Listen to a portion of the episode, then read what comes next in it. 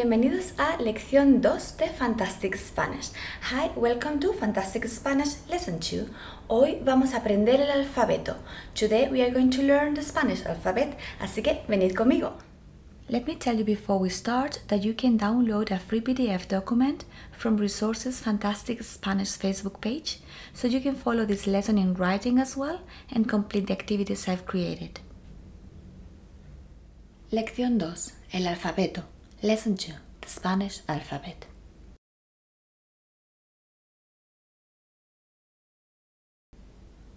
So let's start by saying that the Spanish alphabet, el alfabeto, is composed of 27 letters, just one more than the English one, which is the famous letter ñ. 22 of them are consonants and only 5 are vowels. And what I'm going to do now is pronounce slash sing just to make it more fun the letters one by one and I'll stop a few seconds right after each letter so you can repeat after me. Is that okay? A B C D E F G H I J K L M N Ñ O P Q R S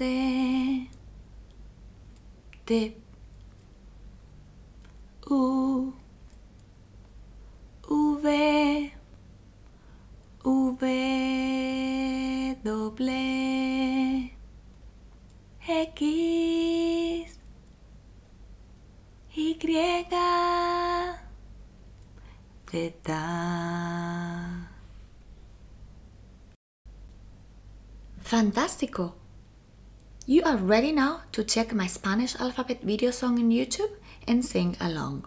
Also, towards the end of the video, you will find a rap. I challenge you to rap the Spanish alphabet. I'd love to hear your version. Please send it to me. Buen trabajo. That was great. But how do these letters sound? ¿Cómo suenan estas letras?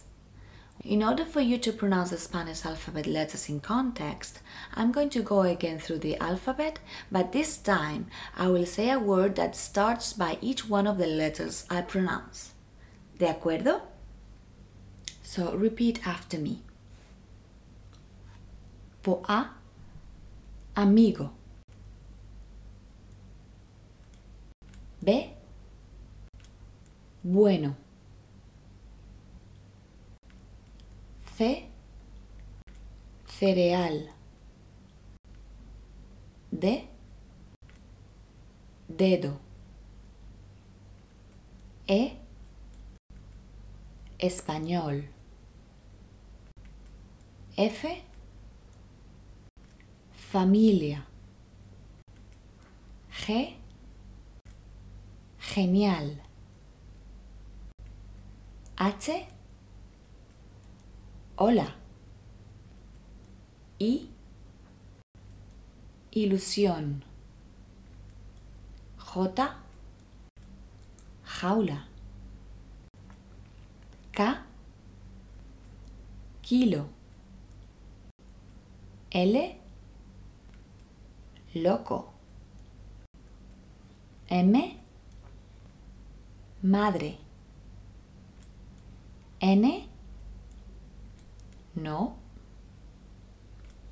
Ñ, ñoño. O, oso. P, poco. Q, queso. R, ratón. S, sol. T, todo. U, uno. V, volar. W, whisky. X, xilófono. Y, yoga. Z, zumo. Y ahora vamos a practicar.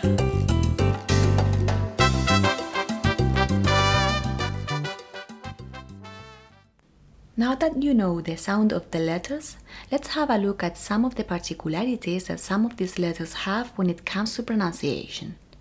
If you want to sound like a native speaker, you just have to understand my explanation and practice. See? I've asked one of my students to repeat after me so you can see how easy it is. Vamos para allá. Let's go. Vamos a empezar con la letra R. Let's start with R sound. Letra R. R in English. In Spanish, this letter can be written either single or double. We pronounce it stronger when it comes double in words such as terremoto, which means earthquake, or when it comes written single at the beginning of the word, like for example in the word rosa, which means rose. For the rest of the cases, the sound will be softer, for instance, in the word cámara, which means camera. Again, they sound like this.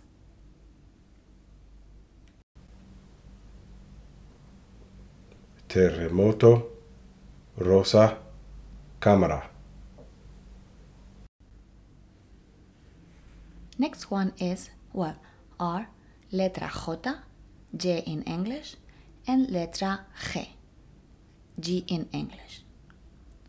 For letra J, we have words such as jabón, which means soap, and I've included here letra G, G in English, because of the fact that letra G sometimes sounds like J. And when does it happen? So easy, muy fácil. Only when letra G is followed by either the vowel E, I in English, or the vowel E, E in English.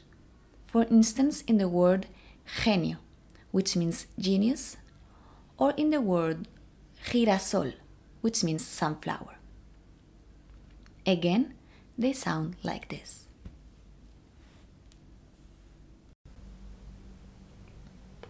jabón, genio, girasol. Also, you should know that letra G followed by the vowels A, O, and U sounds ga, go, and gu. For example, in the word goma, which means rubber. Again, it sounds like this.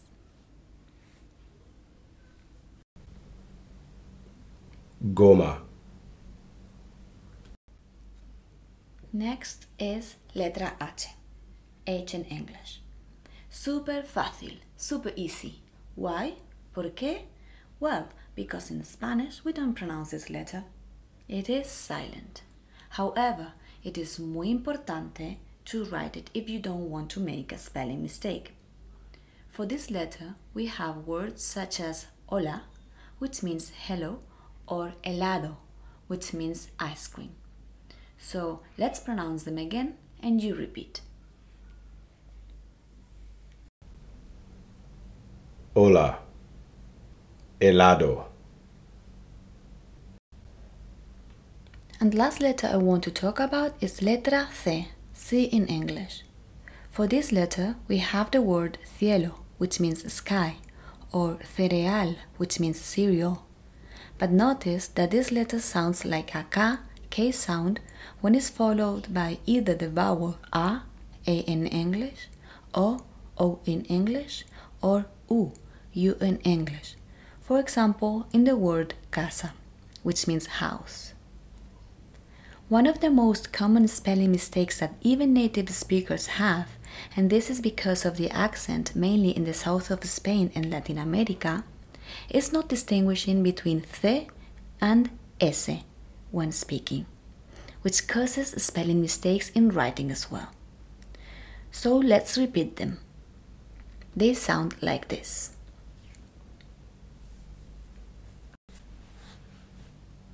cielo, cereal, casa. And this is the end of the lesson. I hope you enjoyed it. Espero que os haya gustado. Please don't forget to subscribe if you did. And see you soon in Fantastic Spanish. Nos vemos pronto en Fantastic Spanish. Hasta pronto. Adiós.